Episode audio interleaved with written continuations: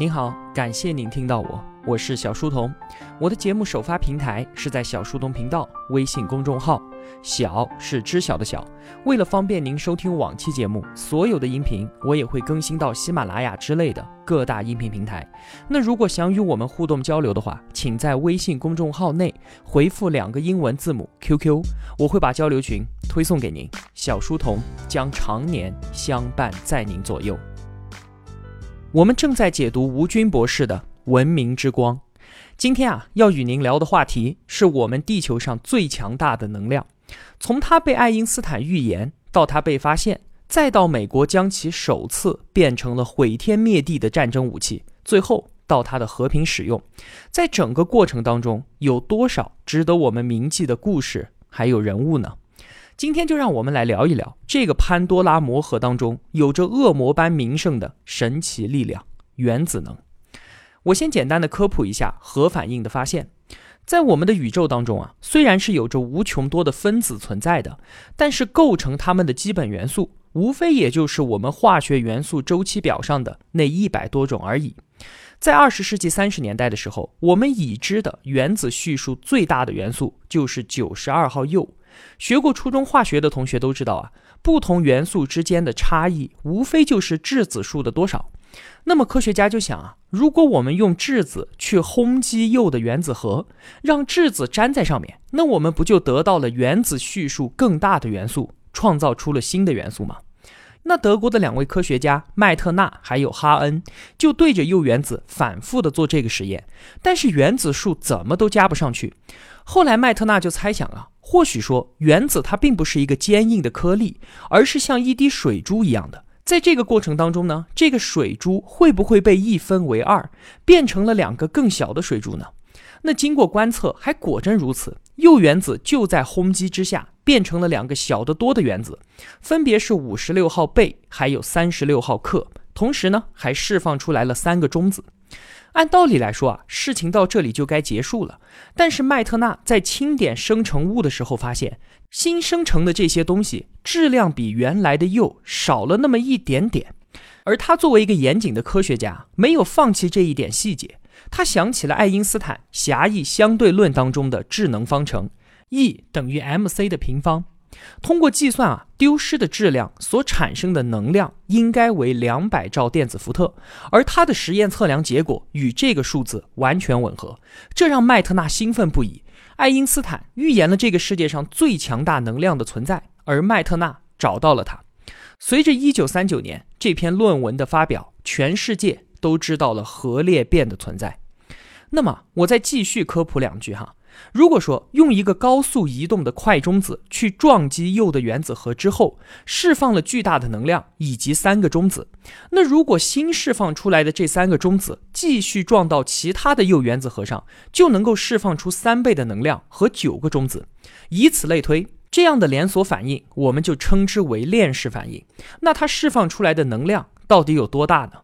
如果说啊，我们拿一千克铀参与链式反应，而这一千克当中只需要有一克的质量转换成了能量，这些能量就相当于一点五万吨 TNT 烈性炸药，而这就已经是后来投掷到广岛的那颗原子弹的当量了。德国成功的实现了核裂变。这很快的就引起了美国科学家的注意，他们对于这件事情的反应啊，可以用震惊两个字来形容，因为他们明白这个技术如果运用到军事上面，将具有什么样的威力。如果是战争狂人希特勒首先拥有了原子弹，又会是什么样的可怕后果呢？于是呢，就有一位叫做希拉德的科学家，给当时的美国总统罗斯福写了一封信，在信里面他说了三件事情：第一，这种武器一旦研制成功，威力非常可怕。第二，德国人正在研究它。第三，我们美国需要一个计划，一定要抢在德国人之前拥有这个武器。那为了增加这封信的分量，他说服了自己的老师，也就是曾经受到过纳粹德国迫害的犹太科学家爱因斯坦，在这封信上签上了他的名字。但是在那个时代啊。除了科学家，一般人是不明白核武器是个什么样的存在的。按照常识来讲，如果有个人突然跑到你面前宣称有一种炸弹有脸盆那么粗，一米来高，威力能够顶得上当时几十万颗同样大小的常规炸弹，这段话谁会相信呢？所以啊，爱因斯坦又找了一个人来转交这封信，同时要能够说服罗斯福。这个人叫做亚历山大·萨克斯。他当时啊是一位颇有名气的经济学家和银行家，同时呢他还担任着罗斯福的经济顾问。但有趣的是啊，萨克斯在历史上面出名的原因，既不是因为他是什么经济顾问，更不是因为他是银行家，而是因为他帮爱因斯坦传递了这封信。历史啊就是这么有趣，很多人刻意做的事情他记不住，一些人的偶然之举却被载入了史册。萨克斯把这封信交给罗斯福的时候，给他讲了一个故事。他说啊，十九世纪的时候，拿破仑领导的法国虽然多次的打败了反法同盟，但是一直都没有从根本上消除欧洲各国对于法国的威胁。拿破仑自己也知道根源在于英国，他也希望能够建立一支强大的舰队来消灭英国这个祸根。不过呢，要挑战这一位海上霸主，并非一件简单的事情。这个时候呢，就有一位发明家向拿破仑进言，建议他建造一支蒸汽轮的舰队。而当时大家的战舰还都是帆船。拿破仑觉得没有帆却能够快速前进的军舰，这简直就是天方夜谭嘛。后来，法国和西班牙的联合舰队被英国打得惨败，从此拿破仑入侵英国的设想终成泡影。他最终在莱比锡和滑铁卢两次战败之后被迫下野。萨克斯说啊，如果当年拿破仑采纳了蒸汽船的建议，那么欧洲的历史或许会被改写。说到这里，罗斯福回答道：“我是不会成为下一个拿破仑的。”不久之后，罗斯福就下令成立了铀研究委员会，由著名的物理学家费米负责。但是说到这里啊，这可不是我们都听说过的那个曼哈顿计划，曼哈顿计划还早着呢。虽然罗斯福说啊，我是不会成为下一个拿破仑的，但是他只给了费米区区六千块钱的经费。要知道啊，后来的曼哈顿计划可是花了两百亿美元。为什么罗斯福的态度会这样不冷不热呢？原因是啊，当时还在一九三九年，虽然九月份世界大战就已经爆发了，但是罗斯福他还想着要独善其身，努力的避免美国被卷入其中。但是两年之后，日本袭击珍珠港，美国立即对日本，继而是德国和意大利宣战。这个时候，他才开始关注核武器的研究进展。但是研制出核武器，这可远远不像之前我们说的，在实验室里面做一次核裂变反应这么简单。可以说啊，这是一件天大的难事儿。从理论问题到工程问题，都是没有人遇到过的，更不用说有人有解决办法了。虽然说链式反应的原理非常简单。但是如何能确保这个链式反应持续下去呢？虽然说啊，一个快中子可以撞开一个铀原子核，但是原子核的直径它只有原子的万分之一，中子撞到它的概率就相当于一个盲人往足球场上随便开了一枪，恰巧就打到了一个只有小拇指粗的杆子，概率它就是这么小。而解决的办法呢，就是在足球场上插满杆子，也就是把铀堆积的足够多。当一个中子在它的速度衰减下来之前，如果它有机会穿过一万层的原子，那么撞击到的概率就上升到了百分之六十三，链式反应就能够继续了。那所谓的这个堆积到足够多的质量，就叫做临界质量。不过呢，临界质量到底有多大呢？不知道，而且还没法做实验，因为不可能把一堆纯铀堆在那里，看看堆到多少的时候才会爆炸。所以唯一的办法就只能通过计算把它给算出来。这个时候啊，日后被称为原子弹之父的奥本海默就登场了。他最初就是来解决这个原子弹中最重要的理论计算问题的。当然了，困难远远不止这一个，像是核实验必须的减速剂的大量制造，还有大量提纯铀二三五之类的等等的问题。到这个时候啊，美国原子弹计划从倡导到实验，全部都是由科学家们在推动着。他们不懂政治。更不懂军事，他们只知道一定要抢在战争狂魔希特勒之前拥有这种武器。其中，无论是爱因斯坦、费米、希拉德，还是奥本海默这些科学家，他们所做的事情完全都是出于科学家的良知还有责任感。但是要解决这些种种相当困难的问题，并不是说把所有最优秀的科学家全部集中到实验室里面做做实验就能够解决的。像是刚才说的减速剂和浓缩铀的大量制造，这都是在考验一个国家的工程和工业水平。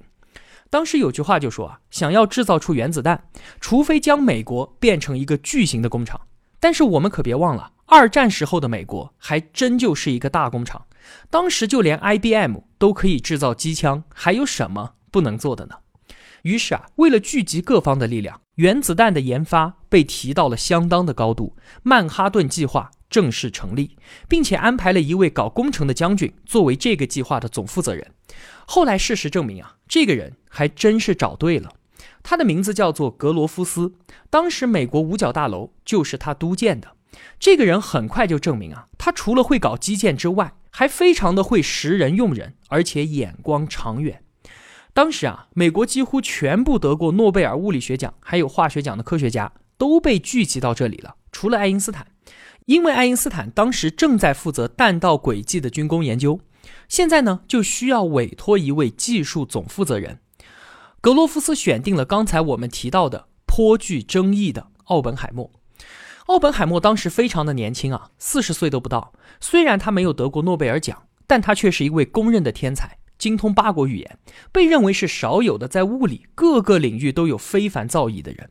虽说啊，从技术上他足以胜任这一个职位，但是令其他人不放心的是啊，他有明显的社会主义倾向。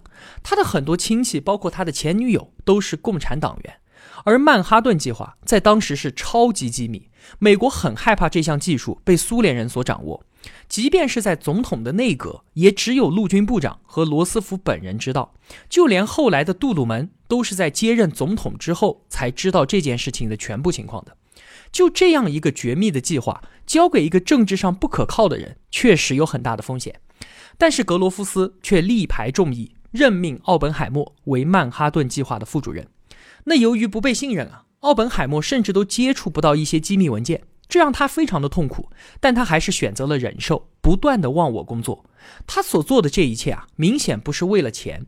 他一辈子的工资都不如他家里面的一幅藏画值钱。从他后来的表现，我们也看到啊，他也不是一个追逐名利的人。支持他工作的信念，就是他自己的工作能够从希特勒武力下解救无数的生命。他这个人是第二代犹太移民，出生在美国，但是他的很多亲戚、同学还有朋友依然在欧洲受到希特勒和纳粹的迫害。在奥本海默处境艰难的时候啊，格罗夫斯给予了他充分的信任，他从来就没有怀疑过奥本海默，而且他一直坚信，只有奥本海默才能够领导科学家们最终做出原子弹。他深知武器的研究比一般的科学研究不一样。他不仅要求领导者有实际的设计能力，而且需要对于化学、金属学、武器和工程制造有全面的了解。而像这样的一个人，除了奥本海默，很难找到第二个了。经常都会听到有人说，我们中国当年可谓是举全国之力研制两弹一星，而当时的美国又何尝不是如此呢？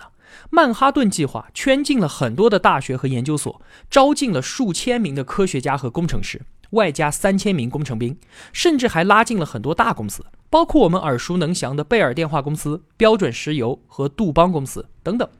还有就是啊，造原子弹这件事情，它烧钱的速度可是超乎了一般人的想象啊。格罗夫斯当年的工资每个月就六百块钱，但是每天从他手上花出去的都是上百万美金，这还不包括经常性的那些巨额花销。举个例子来说哈。为了建造分离铀二三五所使用的大型回旋加速器，就需要大量的铜。但是当时美国几乎把所有的铜都用于军工了，于是他们就想出了一个疯狂的点子，用比铜导电性能更好的纯银来当做材料。那格罗夫斯就派了自己的助手去找当时的财政部长贝尔，说明来意，但是拒绝透露用途。贝尔问你要多少，得到的回答竟然是六千吨。也不知道贝尔当时听到这个数字是什么反应。他用不满的口气说：“你说什么？六千吨？年轻人啊，你要知道，我们是用盎司，也就是用两来计算银子的。当时美国国库里面一共就只有四万七千吨的纯银，而曼哈顿一个计划就用掉了一万四千七百吨。美国如此急迫地推进曼哈顿计划，是要力争在希特勒之前掌握原子能武器。那德国那边的进展又如何呢？为了知己知彼啊，格罗夫斯也在不断的派情报小组前去了解德国人的进展。没有想到啊，即便是到了二战后期的时候，德国人的核计划还完全停留在探索阶段，想要制造出核武器还早着呢。但是德国，他们可是最早发现核裂变的国家，也是最早开始核计划的国家。他们有包括海森堡在内的世界上最优秀的科学家，并且在一九四四年以前，他们已经占据了欧洲大片领土，而且控制着铀矿在内的大量资源。那么，为什么他们不仅没有制造出原子弹，而且离这个目标还非常遥远呢？在《文明之光》这本书里面啊，吴军给了我们几个答案。第一个是综合国力的比拼。德国是远远不如美国的。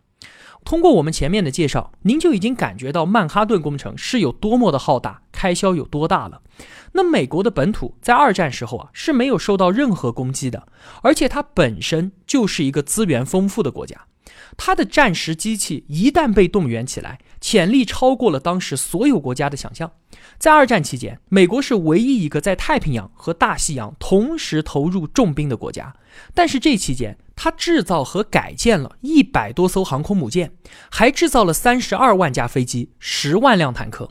美国的钢铁产量几乎抵得上世界其他国家的总和，而原油产量呢，则超过世界所有国家总和的三倍。在人类第一次研究原子弹的时候啊，很多问题它都是未知的，比方说怎么浓缩铀，用什么来做减速剂。那美国的做法呢，是各种可行的方案，通通都可以试一遍。这实际上就是在拿人力资源还有金钱来换取时间。因此啊，在战争期间，只有美国能够承担得起研制原子弹这样浩大的工程。后来呢，在美苏航天竞赛当中，美国也是采用同样的方法。通过人力、物力和财力赢得了竞赛，这是德国失败的第一个原因。那第二个原因呢？用我们的话来说，就是得道者多助，失道者寡助。美国的曼哈顿计划得到了全世界很多科学家的帮助，其中包括了从欧洲甚至是德国来到美国的这些科学家。而德国方面呢，纳粹对于犹太科学家的迫害，大量科学家就只得逃离德国，甚至是逃离欧洲，这导致了核研究方面人才的匮乏。在希特勒一九三三年上台之后，这一年啊，包括爱因斯坦在内的总共二十名诺奖得主都离开了德国。到了二战前夕，大约有四成的大学教授失去了他们自己的职务，这些职务大多数都落到了不学无术的纳粹分子的手里面。其中有一个例子，在著名的物理学家阿诺·索莫菲的领导下。慕尼黑大学是当时最出色的原子研究中心。一九三五年，索莫菲准备退休，他和其他的学者都想让海森堡来作为接班人，但是却遭到了纳粹的拒绝，并且最终这个职位交给了一个纳粹分子，从此就断送了这个研究中心。这是第二点原因。第三点原因呢，是德国对于核研究工作的组织不得力。德国啊，它并没有像美国那样搞一个明确的目标、集中管理，甚至是集中工作的核计划，而是把任务分配给各位主管科学家，让他们各自进行。这些研究小组之间呢，彼此也是联系的比较少。曼哈顿计划的总负责格罗夫斯是一位讲究效率的军人，他从一开始就是按照工程的方式，而不是搞研究的方式来管理这个计划。而德国的核研究竟然是靠着科学家们的科学爱好和纳粹分子们的政治狂热在开展。那在最高决策者的支持上面，德国也远远不如美国。希特勒他确实喜欢大规模杀伤性武器，但是他却没有耐性。他希望研制武器六个月就能够用于战场，但这对于核武器来说是根本不可能的。德国在战争初期进展得非常顺利，认为胜利会马上到来，于是就没有做好长期战争的准备。而到了战争后期呢，战事不利，又希望能够依靠新武器来扭转战局。但这个时候，德国的工业却再也负担不起反应堆的建造和原子弹的研制任务了。在二战期间啊，人类历史上最厉害的武器研制，在两个敌对阵营内独立地进行着。并以德国的失败和美国的成功而告终。这对于德国的科学家来说可能会是一个耻辱，但这对于全世界来讲则是一件大幸事。到了一九四五年七月十六号这一天，潘多拉的盒子终于被打开了。早上五点二十九分，世界上第一颗原子弹在墨西哥沙漠中被引爆，刹那间，黎明的天空闪亮无比。在场的人们说啊，它比一千颗太阳还要亮。这句话后来就变成了曼哈顿计划传记的标题。所有人共同的感触是，它爆炸的威力超乎了想象。奥本海默当时就讲：“我们放出了死神，我们都成了婊子养的了。”科学家们知道这种武器的威力可以毁灭人类自身，他们对于原子弹的态度马上就来了个一百八十度的大转弯，立即建议美国政府不要使用它。当时倡导原子弹计划的科学家们纷纷都成为了坚决反对使用它的人，但是政治家和军人们的心思却是不一样的。后来的事情大家都知道了，两颗原子弹在日本的广岛和长崎爆炸，爆炸的惨象，我想我不用描述了。与此同时呢，日本在中国东北的几十万关东军也被前苏联的百万铁甲军碾成了齑粉。那迫于各方压力，日本天皇无条件投降。日本在这一次战争当中，给世界很多国家带来了无穷的灾难，最后也使得广岛和长崎遭受到了可怕的原子弹的袭击。对于当时是否应该使用原子弹，从一开始就有争议。科学家们的态度自然不用说了，即便是历史上被日本侵略过的一些国家，日后都因为意识形态的影响，一度的谴责美国使用核武器。今天呢？当第二次世界大战日渐久远，而被侵略国家经历过二战痛苦的当事人渐渐死去的时候，舆论更加的倾向于美国在二战末期不应该使用原子弹。全世界对于日本原子弹受害者的同情，远远超过了被侵略国家无辜死难平民的同情。从1945年到2006年，有一位叫做贝蒂茨的美国军人。在他去世之前，不断有记者问这一位当年投下了第一颗原子弹的机长，问他是否良心有所不安。贝蒂茨每次的回答都很干脆：使用原子弹的决定是正确的，我每天晚上都睡得很好。我想。如果记者用这个问题去采访参加过太平洋上硫磺岛之战的美国老兵们，他们得到的答案肯定是完全相同的。在当时，无论从军事还是政治上考虑，使用原子弹都是将参战双方的死亡人数降到最低的方案。要知道啊，战争每延长一年，单单我们中国的军民就会死亡两百五十万，这是广岛和长崎死亡人数的十五倍。从近代的历史来看呢？我们打开了潘多拉的盒子，确实不是一件好事儿。核武器从此成为了政治家和独裁者们相互讹诈的工具，人类从此生活在恐惧之中。当初科学家们一直对于原子弹所带来的灾难感到自责。爱因斯坦认为啊，倡导原子弹的研究，这是他一生所犯下的最大错误。而希拉德等等一大批物理学家，干脆就放弃了物理，转而去研究生物学去了。这还直接的导致了后来生物学的快速进步。但是原子能本身它是客观存在的，而利用它造福人类还是毁灭人类，这完全是看我们自己。爱因斯坦他们其实是为人类找到了迄今为止能够实现的最清洁、最便宜、最安全的能源。今天在很多人眼里面啊，核能是危险的，是有辐射的，而且是昂贵的。但是我们只要理性的看一看数据，我想您就应该知道真相到底是如何的了。从一九五零年世界上第一个核电站投产至今啊，总共有六百七十个反应堆正在使用。目前为止呢，一共出过三次大的核事故，分别是美国的三里岛核电站、前苏联的切尔诺贝利核电站，还有日本的福岛核电站。三次核电站事故，一共有五十六人死亡。两人失踪，今后呢，大约有四千人受到辐射伤害而最终死亡。这些死亡人员和受到辐射人员都是在切尔诺贝利电站事故所造成的。原因是当初那个核反应堆根本就没有安装安全壳。这在其他地方反应堆的建造中是根本不可能允许的。那即便是几十年之后，死亡人数达到数千人，也远远比煤矿矿难的死亡人数要少得多得多。就单单以2006年我国矿难死亡的官方数据，就有4749人遇难。那我们再说水电，水电站的建设死亡人数我们无法得知，但是水电站它都是建设在条件极其恶劣的山区，工程死亡的人数是比普通工程要高出很多的。更何况一旦水库决堤，后果更是不堪设想。一九七五年，我国河南驻马店地区水库决堤，一次就造成了十几万人的死亡。这些数字我们摊开来一比较，核能它已经是相当的安全了。那之所以有那么多人都谈核变色，主要原因是对核辐射和核电站缺乏了解。人类的天性啊，就是对偶发性的大范围灾难比经常性的小规模灾难更加的害怕。比如说是很多人都怕坐飞机。而选择了其实安全性比飞机差很多很多的汽车。那由于广岛和长崎原子弹所造成的巨大伤害，以及切尔诺贝利核电站事故造成了对环境的长期影响，因此啊，很多人对于核能就产生了恐惧。毕竟大部分人的判断是依据于感性上的认识，而非统计数据。在我们人类的文明史上，民众对于新发明的恐惧并非第一次。在远古时代啊，火的发明和使用是我们人类进化的转折点，从此可以取暖，可以加工食物，更重要的是拥有了对于野兽的超级武器。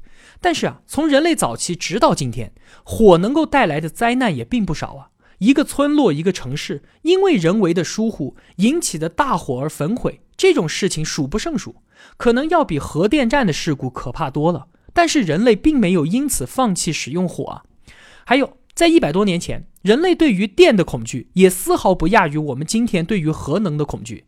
那个时候，人们对于电的了解不多，甚至没有完全的弄清楚什么东西是导电的，什么东西是绝缘的，也不知道电线的绝缘层会老化，因此经常都出现火灾和人畜被电的事故。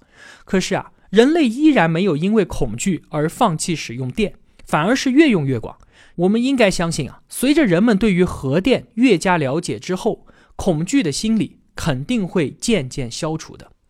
另外呢，再说环保和成本，我们用数据对比一下，火电、风电和太阳能发电，我们看到的都是核电的成本最低，而且它的清洁性也最好。核能它本身是双刃剑，既能够毁灭世界，也能够造福人类。潘多拉盒子里面的恶魔不在于核能本身，而是藏在于我们人类自己身上。如果说爱因斯坦这些人能够活到今天，他们或许不会再有任何的罪恶感，而是庆幸自己的发现。因为当全球正在为大量使用传统的化石燃料而造成了严重的污染和气候变化的时候，幸好有他们发现了核能，我们才有了可以全面替代传统能源的新能源。再过几十年，等到人类回首看待原子能的时候，可能会觉得今天人类对于核的恐惧是多么的可笑。这就如同现在的人们会觉得十九世纪末对于电的恐惧非常可笑一样。通过和平的利用原子能，人类会把文明进一步的向前推进。爱因斯坦、麦特纳、哈恩、波尔、费米等等的这些科学家，给人类带来的是新时代的火种。原子能的发现和使用，再一次证明了那个道理。也就是《文明之光》这本书中的核心观点：人类文明的向前推进，靠的是这些在不同层面上创造文明的人，而不是那些发动战争的人。好了，今天的节目就是这样了。如果我有帮助到您，也希望您愿意帮助一下我。一个人能够走多远，关键在于与谁同行。我用跨越山海的一路相伴，希望得到您用金钱的称赞。我是小书童，我在小书童频道等您，不见不散。